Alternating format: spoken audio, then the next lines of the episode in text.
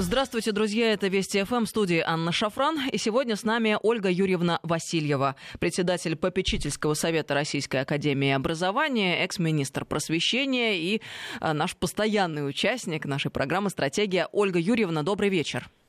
Добрый вечер, Анка. Добрый вечер, уважаемые зрители слушатели. Друзья, напомню вам контакты наши. СМС-портал короткий номер 5533. Со слова «Вести» начинайте сообщения свои. WhatsApp, Viber, плюс 7903 170 6363. Сюда бесплатно можно писать.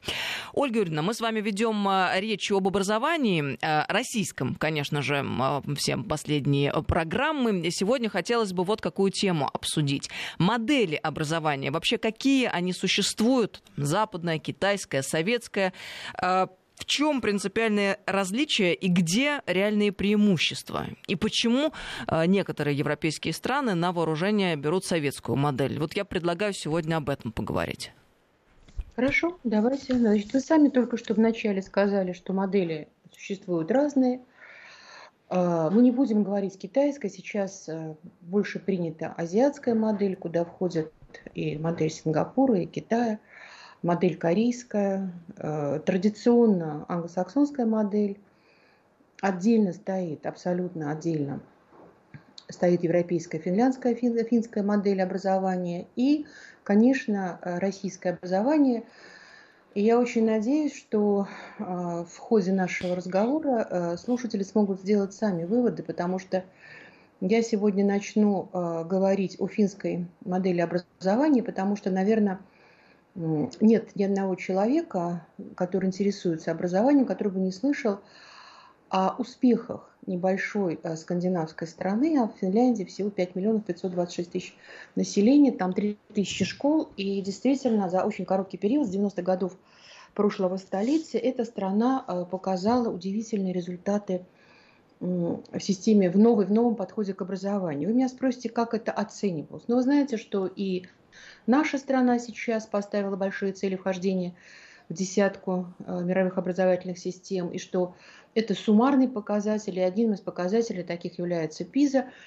И в начале э, нулевых 2000-х годов Финляндия показывала очень большие э, хорошие результаты. Вот как раз в этом исследовании ПИЗа это и функциональная грамота, и умение работать с материалом, об этом я чуть скажу чуть позже. Потом, правда, ее начали обгонять и Сингапур, и Китай, но э, все-таки модель осталась действительно во многом интересной. И я часто, э, будучи на прежнем месте работы, я часто говорила о том, что финны сделали очень много, используя имперский опыт, а вы знаете, что Финляндия вошла в состав Российской империи в 1909 году, до 1918 года включительно, и советские, безусловно, это и методики, это подходы к преподаванию э, дисциплин. Это наши учителя, об этом можно говорить отдельно про 90-е годы. Но это бесплатное образование, потому что все уровни э, финского образования, они бесплатные. Такое было, как вы знаете, э, в Советском Союзе, бесплатные все уровни образования. Но если охарактеризовать очень коротко, вот одним предложением, да, сами финны говорят, что у них очень интересно это по этому поводу есть такой тезис, что а, либо мы готовим к жизни, либо к экзамену. Мы выбираем первое. И э, это финская э, такая интересная мысль. И я обязательно приведу э, в ходе разговора и высказывания, и мысли удивительного человека. Это финский педагог э, Паси Сальберг. Он один школьный учитель, потом был вузовский профессор. Он один из э, организаторов, скажем так, идейных вдохновителей э, финской реформы, которая берет э, начало в конце 90-х, но вот э, как бы следующий этап, второй этап был уже в 2015 году, но я к нему подойду чуть э, позже, к этому второму этапу, потому что очень много, а, эм, скажем так, мифологии, когда говорится о финском образовании. Я хочу сказать, о чем говорят, да, что мифологизируют, что якобы нет домашних заданий, что нет предметов, что вся э, траектория индивидуального образования, это то, что мы можем слышать. Что же на самом деле? Ну, еще раз повторяю, что 3000 школ, бесплатные уровни образования, все уровни, обязательный период обучения, это с 1 по 9 класс, э, для всех уровней, начиная с детского сада э, до школы, школа, вся школа включительно, это бесплатный учебник, бесплатное питание, бесплатный транспорт, если ребенка надо э, подвозить к школе. Ну, это как бы э, то, что является вот основой и очень близко к тому, что было в недавнем нашем э, советском прошлом. Сразу хочу сказать, что э, оговориться и сказать, что государственные образовательные стандарты в Финляндии существуют.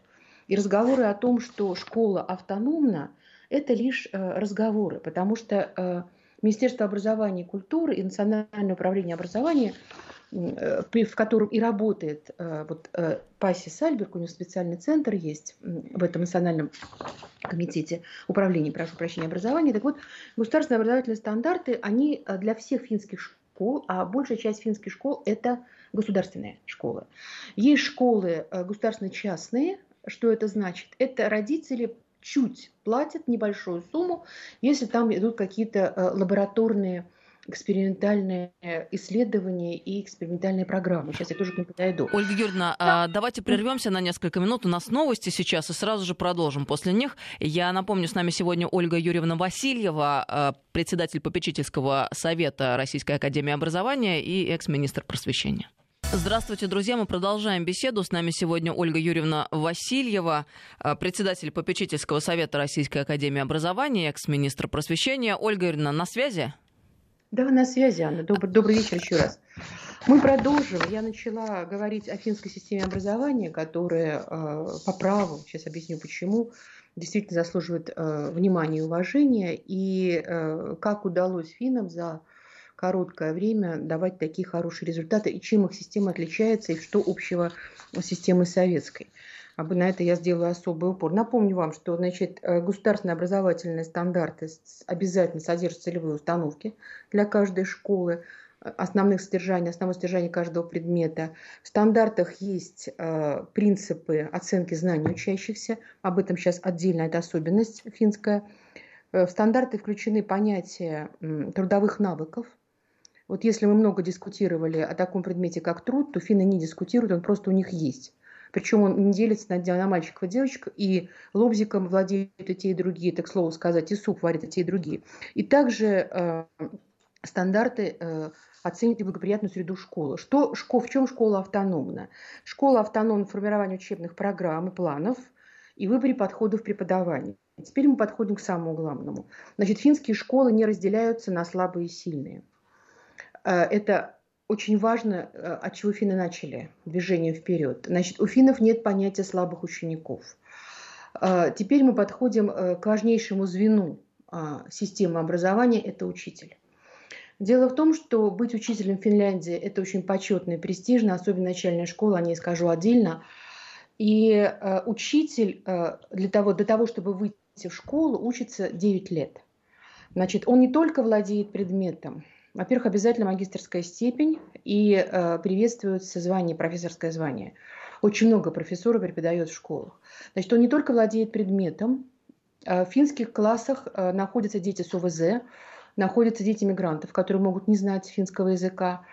Он обязан э, владеть методикой для работы с каждым из ребят. А что такое ОВЗ, Ольга Юрьевна? Особенности здоровья. У него есть помощник, помощник, который помогает ему, финского учителя. Еще раз повторяю, в классе находятся самые разные дети, и методики, методики, которыми он владеет, да, обязательно научно-исследовательская работа. То есть, когда их обучают, сейчас 9 лет, это почти как врач. Когда их обучают, то есть они владеют навыками исследовательской работы, в том числе учителя. И вот теперь мы подходим к самому главному. В 90-м году, в 90 году э, финны э, убрали инспекцию чиновников от образования. И теперь за весь образовательный процесс, за его итог отвечает учитель. То есть получается, что а, он готов к тому, чтобы, а, иметь, он действительно имеет свободу творческую, потому что он заслуживает ее.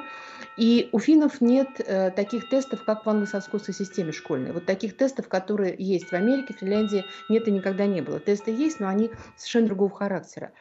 Там очень много промежуточной э, оценки, который учитель э, сам выбирает, какая она. Государственный контрольный только по математике и финскому языку. Это в школе первой ступени, сейчас я об этом расскажу более подробно. Но самое важное другое. Вот, допустим, в Китае где все заточено на рейтинге, да, то есть там можно увидеть в классе список, какой, на каком месте ты сегодня. В финской школе этого нет. Отметки это не главное. Главный интерес и мотивация ребенка э, к учебе. Какая задача стоит перед финскими учителями? На мой взгляд, задача очень правильная. Они пытаются довести каждого ученика вот работать с учеником, который нуждается в дополнительных занятиях, это обязанность. Дело в том, что в Финляндии нигде, у нас это было раньше в советской школе, э, так нигде сейчас не осталось этого, как кураторство. Вот финны считают, что каждый четвертый ребенок нуждается в дополнительной помощи. Это может быть предметная помощь, может быть психологическая помощь. И э, каждый учитель э, является куратором, и ребенок может подойти к любому вопросу, ученик по, э, к любому учителю по любому вопросу. То есть вот это кураторство, ведение твоей личностной, так сказать, э, мотивации, твоей предметной э, заинтересованности ученика, это присутствует, и кураторство, это, конечно, важнейшее, что в финской системе сейчас есть. Это было у нас, это было у нас, и были у нас и факультативы, были дополнительные занятия. Для э, финского педагога они обязательны, потому что после предмета он минимум два часа отдает на вот кураторские решения и еще раз повторяю, ну, два-три раза в неделю каждый ученик обращается к куратору. Это может быть не только педагог, это может быть и психолог, это может быть социальный работник. Э, в финской школе есть, все школы Финляндии подсоединены к государственной системе Вилма. Это что-то наподобие школьного дневника. Родители имеют доступ входа Учителя выставляют там оценки, свои замечания, то даже может замечание какую-то информацию и психолог, и социальный работник, и медицинский работник. То есть в среду это родительский день в Финляндии, и э, учитель заранее с родителем списывается, в какую, какую среду он появится в школе. Там может быть анкета, э, опять же, любимая книга, отношения с одноклассниками. И очень важно, очень важно, это, я это подчеркну, ни один финский учитель не имеет права э, задать в анкете ребенку о месте работы его учителя, его родителя, прошу прощения. Это э, тоже одна из черт э, финской школы. Э, в финской школе, как когда-то у нас, это я делаю, опять же, акцент, существует учитель будущего. Что это такое? Это профориентация, профессиональная ориентация. Потому что не все дети пойдут, э, не, не каждый ребенок знает, куда он идет, не все пойдут ступень, э, вторую ступень. Значит, первая ступень, э, первые 9 классов обязательны для любого финского ребенка. Вторая старшая ступень, 10, 11, 12, это это уже, так сказать, выбор, да, но 90% закончивших 9 классов, они идут, э, как правило, в 10 в школу второй ступени. Что еще очень важно? Значит, Опять же, миф, который э, сам же э, замечательный финский учитель Паси Салберг и э, развеял в свое время, когда выступал у нас в 2019 году, о том, что школьникам не задают задания. Нет, это неправда. Малышам задают немного, э, э, старшеклассникам задают каждый день. Э, и единственное, что, единственное, что, вот что отличает, наверное, в первую очередь, это нет перегрузки и нет страха. Ни перед э, учебы, ни перед итоговой а, оценкой, о которой я расскажу чуть позже об экзаменах, как вообще происход, проходят экзамены. И э, еще очень важно, как строится э, сама программа. Вот с первого по шестой класс, во-первых, первая ступень – это первые девять классов. Да? Школа чаще всего рядом с местом э, прописки, местом жительства. Вот, родители могут выбрать другую школу, но это не всегда поощряется, потому что школы, еще раз повторяю, они все очень ровные. Потому что деления школ на слабые и сильные в Финляндии нет. За счет того, что главный акцент – это помощь отстающим. Да, и не делать из этого трагедии. Вот я приведу пример. Значит, с 1 по 6 э, классы ведет один учитель. Что изучают финские дети? Первый, второй класс. Просто подумайте, э, насколько все грамотно спланировано. Родной финский язык, математика, природоведение, религия – в зависимости от вероисповедания ученика. Если э, это свобода мысли, то э, предмет называется жизнепонимание. Он будет идти практически все школьные годы. Ну, это философская такая, полуфилософская дисциплина. Музыка, изобразительное искусство, труд, физкультура. На одном уроке в первом-втором классе может изучаться сразу несколько предметов. Сразу хочу сказать, что финны особое внимание уделяют творческому развитию детей. Вот с первого по девятый класс финские дети играют на всех инструментах от блокфлейта до контрабаса. Я сама в свое время, когда учила детей играть на блокфлейте, я как раз брала за э, образцы именно финскую и венгерскую систему. Вот. Третий, шестой класс. Начинается изучение английского языка с третьего класса. В четвертом еще один на выбор. Что изучают из языков э, финские дети? Ну, обязательно французский, шведский, как второй, там три языка государственных, вы знаете, да, финский, шведский и язык сами, вот, немецкий или русский. На сегодняшний день э, русская диаспора представляет 272 тысячи, это большая диаспора Финляндии. И вот здесь э, в период с 3 по 6 класс вводятся предметы по выбору. В каждой школе они свои. Кто-то печатает на клавиатуре, кто-то имеет, умеет работать с деревом, кто-то поет в школьном хоре, кто-то играет на инструментах. На инструментах, я еще раз повторяю, с 1 по 9 класс играют практически все. В пятом классе в школе первой ступени добавляется биология, география, физика, химия, история. Еще раз повторяю, с 1 по 6 класс это один учитель. Что касается физкультуры. Физкультура – это любая спортивная игра – это может быть от одного до трех раз в неделю. Школа сама выбирает это. Литературы в нашем представлении нет. Это чтение. Э, оно может быть непривычно для нас, но э, что роднило нас советской школой, что роднит э, финнов советской школы. Вот любовь к чтению там привита. Любовь... Финны, финская школа практически не учит стихотворений наизусть, но вы знаете, как сказал мне один филолог, э, финский язык не рифмуется практически никак. Это финно-угрская группа, и она достаточно э, сложная для рифмования. Но вот навыки любви к чтению, они прививают достаточно э, так постоянно, и это дает большие результаты. В седьмом-девятом классе финский язык литература, здесь добавляется культурный региональный аспект, шведский, английский, математика, биология, география, физика, химия, основы здоровья, опять же религия, вот та самая жизнепонимание. И здесь идут предметы по выбору. Причем не разделяется труд обязательный, как я уже говорила, на мальчиков и девочек. И вот я еще раз повторяю, если мы дискутировали не одно десятилетие, нужен труд или нет, и я помню так сказать, э, рвала на себя все, что можно было рвать, говоря о том, что это необходимо обязательно, и это есть практически в каждой системе образовательной, то здесь финны эту систему решили давно для себя, и трудом они занимаются. И в, в девятом классе, в девятом классе, это я тоже хочу сказать, вот этот учитель будущего, который занимается профориентацией, он обязательно участвует еще в одном очень важном для каждого финского школьника решении – две недели ребенок знакомится с трудовой жизнью. Он сам выбирает себе рабочее место и сам ходит эти две недели на работу. Вот это вот рабочее место и хождение на работу, оно обязательно для каждого ученика. Наконец он заканчивает девятый класс. Это школа первой ступени, сдаются э, внутришкольные, еще раз повторяю, экзамены. И молодой человек э, поступает э, в школу второй ступени. Да, сразу хочу сказать, что если тебе не интересно, в финской школе есть дисциплины, понятие дисциплин там достаточно четкое и определенное. Ты не мешаешь никому, прогуливать школу тебе никто не даст. Вот прогулял 4 урока, допустим, ученик 6 класса, да, вот 4 урока будешь сидеть во втором классе, будешь думать о том, что ты делаешь. Если прогулял больше, и не справляешься с тем, что справляются все остальные, останешься на второй год. Это не зазорно. И очень часто для того, чтобы подготовиться ко взрослой жизни, ребята после 9 класса берут 10 класс. Еще раз проходят программу 9 класса и дальше уже на основании аттестата, еще раз повторяю, после 9 класса первой ступени оценивает школа. То есть учитель отвечает за то, что он делает. Это очень важно. Он имеет на это право.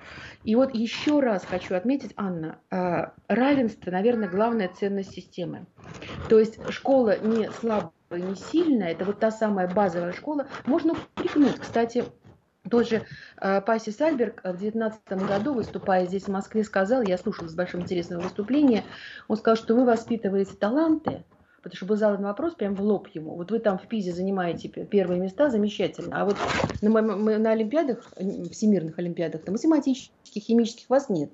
На что он ответил, что вы действительно воспитываете таланты, а наше образование лучше, потому что мы готовим людей э, примерно одного образовательного уровня и с одним интересом, с одними подходами к жизни. Человек должен быть здоров физически и морально, и он должен э, стараться, так сказать, быть готовым к школе, школа это на себя берет. Ольга Юрьевна, Наверное... у нас буквально две с половиной минуты остается сегодня в связи с расширенными новостями. Еще, еще очень важный вот вопрос о том, что междисциплинарный подход. Значит, старшая школа, модульное образование, междисциплинарный подход, он э, э, это тоже миф о том, что финны взяли, отменили предмет. Это не так. Основные предметы остались, но междисциплинарка есть. Допустим, в том же девятом классе.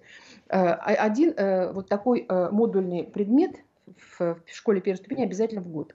В девятом классе, допустим, он берет Европейский Союз. Туда входит и политология, и языки, и литература, допустим, банковское дело, да, там берет, или ресторанный бизнес идет значит, э, деловое общение, идет математика. Это тоже вот те самые э, индивидуальные программы, о которых есть. Сальбер сказал, что не надо в абсолют возводить наш индивидуальный подход. Это его выступление 2019 года в Москве, потому что мы делаем все возможное, чтобы в старшей школе действительно развивать и углублять интерес наших детей в первую очередь. Но, но для каждого вот, индивидуальной траектории, о чем мы очень любим говорить и пытаясь, так сказать, переписать в финской школе, на сегодняшний день не существует. Разнообразие действительно есть. Чем старше ребенок, тем больше вариантов для развития. Но хочу отметить, что если ваш ребенок чем-то очень сильно отличается от своих сверстников, родитель может отдать его в частную школу, платить в этой частной школе. Как правило, это связано с преподаванием предметов на иностранных языках.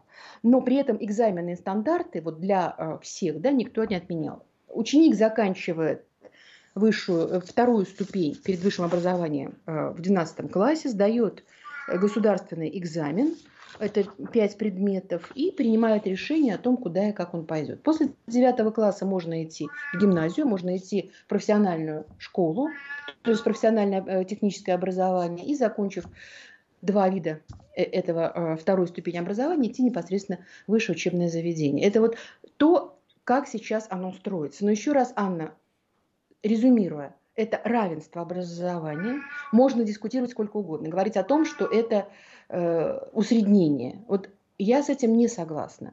Вот это вот равенство образования финны взяли полностью э, из советской системы модели образования. Профориентация тоже наша, э, бесплатность тоже наша. Э, методики, педагоги, а, подход к педагогам тоже был. Конечно, мне бы очень хотелось в заключение сказать, что я бы была очень рада, если бы наши педагоги имели такую возможную мощную подготовку, как это есть в Финляндии. Хотя я считаю, что наша подготовка наших педагогических вузов вполне достойна и а, в том виде, в котором она есть сейчас. Ну и интересный Спасибо. момент. Нам казалось, что европейская система, она вся а, построена примерно по одному образцу, но выясняется, что специфика, она наблюдается и довольно серьезно да, отличается, например?